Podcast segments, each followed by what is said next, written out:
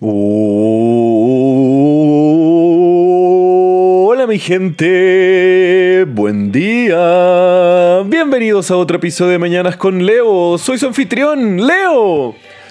Martes primero de enero. ¡Woo! ¡Feliz año nuevo, mi gente! Y espero que ayer haya sido una gran celebración, que lo hayan pasado increíble y que al mismo tiempo hayan todos llegado sanos y salvos a sus casas, o aunque sea donde hayan dormido.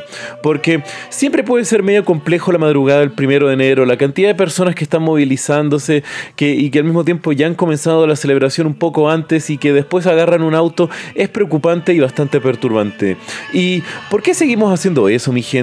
Aún vemos tasas de accidentes tan altas por estas fechas y ya tenemos una solución accesible que nos evita ese tipo de problemas. Las diferentes aplicaciones de car sharing son una solución hermosa para eso, donde cambiamos nuestra visión del auto como un bien y al mismo tiempo lo transformamos en un servicio que simplemente lo necesitamos cuando es una eh, necesidad para nosotros y no simplemente en cualquier momento. Pues si nos ponemos a pensar, el gastar dinero en un auto es súper ridículo, considerando que se desvaloriza desde el día 1 este activo que compramos y que además al mismo tiempo pasamos más del 70% del tiempo el vehículo estacionado en algún lado y apagado, por lo que estamos perdiendo dinero por un producto que no estás utilizando casi tres cuartos de su tiempo.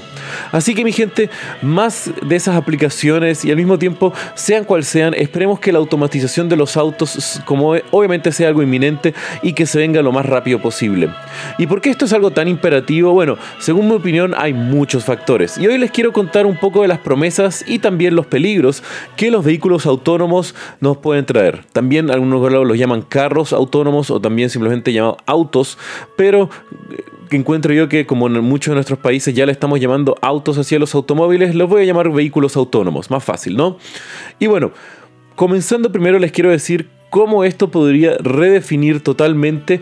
Eh, ¿cómo se dice? El cómo vivimos nosotros mismos. Y sí, aún pueden ser un poco burdas, creo yo, como las comparaciones, pero bueno, utilicemos nombres que pueden ser más simples porque para explicarles en resumen qué es los vehículos autónomos, son autos o carros o como les llamen, que tú te subes y simplemente te llevan de un punto A a un punto B según instrucciones que tú le puedas dar por alguna aplicación o el mismo vehículo en sí. Eso quiere decir que todos los autos tendrían un chofer digital que pueden conducir de mejor forma que cualquier persona y al mismo tiempo sin necesidad de intervención de un humano ineficiente dentro del sistema. Y claramente el concepto es bastante fácil y no les quiero contar desde el punto de vista técnico, ni ingenieril, ni nada de eso. Así que pensémoslo simplemente como autos que se manejan solos y chao. Onda, nos evitamos todos los complejos de temas técnicos y todo lo demás. Y es algo bastante hermoso porque podemos eh, ver que claramente manejar es algo que suena simple en papel, pero el lograr hacerlo es casi un milagro moderno de la ingeniería, porque si se ponen a pensarlo, manejar es un acto increíblemente complejo. Más allá de maniobrar y operar el vehículo en sí, tenemos que estar constantemente pendientes de todo lo que te rodea, desde animales, humanos caminando, bicicletas, otros vehículos, obstáculos y la misma calidad del pavimento. Así que más o menos son por estos factores y mucho más el que no hemos tenido hasta el día de hoy la capacidad para poder desarrollar estos vehículos autónomos. Pero ahora, gracias a la computación avanzada y otros factores tecnológicos, cada día es más accesible y al mismo tiempo una realidad la eh, entrada de vehículos autónomos en una escala masiva. Pero bueno, ¿qué tiene o cuáles son las promesas positivas de todo eso? Bueno, comencemos. Por un lado, podría ser una de las revoluciones tecnológicas más visibles que afectarían a la humanidad, pues, según muchos expertos, las ciudades en donde vivimos y la forma en que vivimos en ella está determinada por nuestros vehículos. Las personas viven, por lo general, a una distancia máxima de las ciudades, porque es increíblemente agotador manejar X cantidad de horas por día. Y una persona, en promedio, pasa 69 minutos por día en camino hacia su trabajo. Eso es tiempo perdido que la pasamos en tráfico, dentro de un auto o de cualquier otro medio de transporte. Entonces, imaginen qué sería poder recuperar esos 69 minutos por día. La gente podría aprovechar de mejor forma su tiempo leyendo, trabajando o hasta durmiendo si les da un poquito de sueño en las mañanas o quieren darse una siesta en la tarde al llegar a sus casas, porque si no tienes que manejar el vehículo, puedes hacer un montón de otras cosas y al mismo tiempo, como es un espacio más íntimo que estar en el transporte público, podemos aprovecharlo para una serie de cosas un poco más productivas que simplemente estar ahí sentados mirando por la ventana. Al mismo tiempo también podríamos redefinir los interiores de los autos para hacerlos mucho más cómodos y adecuarse de forma personalizada a cada dueño o usuario del auto. Entonces imagínense descongestionar una ciudad de personas y podamos tener ciudades mucho más horizontales y menos verticales, teniendo menos concentración de personas, menos impacto medioambiental y al mismo tiempo abriendo las posibilidades para ir eh, eliminando más metros cuadrados de las calles y recuperándolas para los peatones o al mismo tiempo para nuevas edificaciones. Por otro lado, el diseño de las calles podría ser totalmente diferente. ¿Quién necesita gastar dinero en luz o túneles que tienen que estar iluminados si simplemente vamos a estar dentro del vehículo que sabe todo y maneja por nosotros? Y no simplemente eso, pensemos en los límites de velocidad. Consideremos que ahora todo esto está pensado en los tiempos de reacción de un humano. Podríamos tener autopistas hermosas de solamente una o dos, dos vías donde los autos podrían estar mucho más rápidos, acortando aún más los tiempos de, de viaje. Y también pensemos en las intersecciones y el tráfico dentro de la ciudad, esto podría ser totalmente eliminado, pues tenemos un sistema donde todos los autos se comunican entre sí, evitando colisiones y al mismo tiempo detenciones de vehículos por eh, posibilidades que nosotros como personas frenamos y provocamos gran parte del tráfico nosotros mismos. Y obviamente que, eh, en mi opinión, lo más importante y la punta de lanza de todo esto es los accidentes. Posiblemente sea lo menos visible, pero la eliminación casi total de las muertes por accidentes de autos es un beneficio increíble para la humanidad. Y esto es, pues más de 1,2 millones de personas mueren al año por accidentes automovilísticos. Entonces, imagínense poder prevenir gran parte de ese un millón de muertes al año. Si alguna vez han perdido a alguien por algo tan estúpido como un accidente automovilístico, yo no puedo imaginar la tristeza y la frustración de ese hecho. Pero simplemente imaginen que esa persona pudo haberse sido salvada debido a los vehículos autónomos. Sería algo hermoso.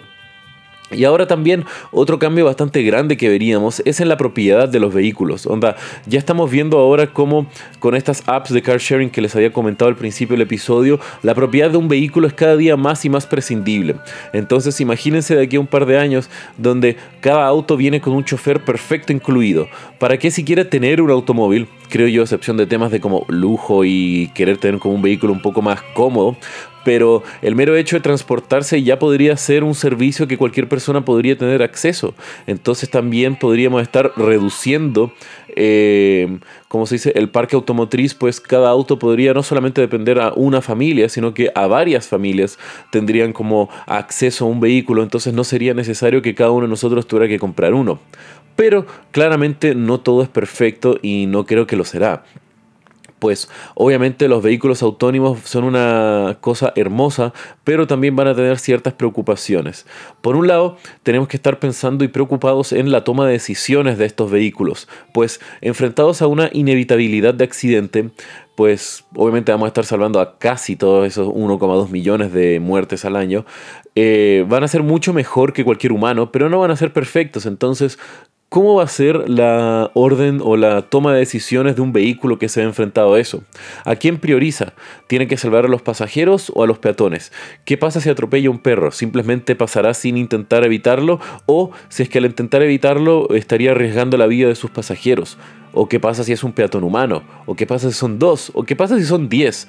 ¿Cómo priorizar en estos casos inevitables de algún accidente o alguna muerte el vehículo? ¿Estará pensando en simplemente cantidad de vidas humanas salvadas o también tendrá algún tipo de discriminación para pensar en qué vida humana vale más que otras? Por otro lado, también la automatización de los vehículos dejará sin trabajo a todo un sector de transporte específicamente. Y esto se refiere tanto a transportes públicos como privados, carga de paquetes y correos. Chau, todos esos empleos y esas personas se van a la calle de una prácticamente, pues ya no necesitas de taxistas, ya no necesitas de camioneros, ya no necesitas de motoboys o personas que hagan delivery de, y remesas de paquetes, nada. Los vehículos estarían transportando carga de forma automatizada de un puerto a un centro de distribución, de una fábrica a una casa, etc. Y al mismo tiempo podríamos estar mejorando totalmente la eficiencia de estas economías, generando mucha más riqueza en general, pero también eh, eliminando muchos empleos. O también serían sistemas mucho más eficientes, pues al no necesitar espacio para un conductor, podríamos mejorar el diseño de estos vehículos y hacerlos como cajas eficientes de transporte. Y obviamente esto podría ser un gran impacto positivo o negativo para las economías, pero en general encuentro que sin duda alguna que tendremos más beneficios que problemas como humanidad debido a los vehículos autónomos, pues nos traerán tantos beneficios en tantas áreas como por ejemplo eh, eh, medio ambiente, eh, automatización, velocidad, tantas, tantas cosas que en el momento ya no se me pueden ocurrir, pero bueno. La calidad de vida de la humanidad mejorará sin duda alguna gracias a los vehículos autónomos. Así que, mi gente, la misión del día de hoy es presionar a sus eh, diputados, a sus senadores, a los políticos en sus países para que hagan legislaciones habilitando los vehículos autónomos en los próximos años y podamos beneficiarnos todos de este hermoso avance tecnológico y no quedarnos atrás eh, en lo que podría ser una revolución para la calidad de vida de la humanidad. Y bueno, mi gente, si quieren saber un poco más de lo que les hablé el día de hoy, pueden ver los links en la descripción del episodio. Y como ya saben, que tengan un muy buen día. Los quiero, mi gente. Besos.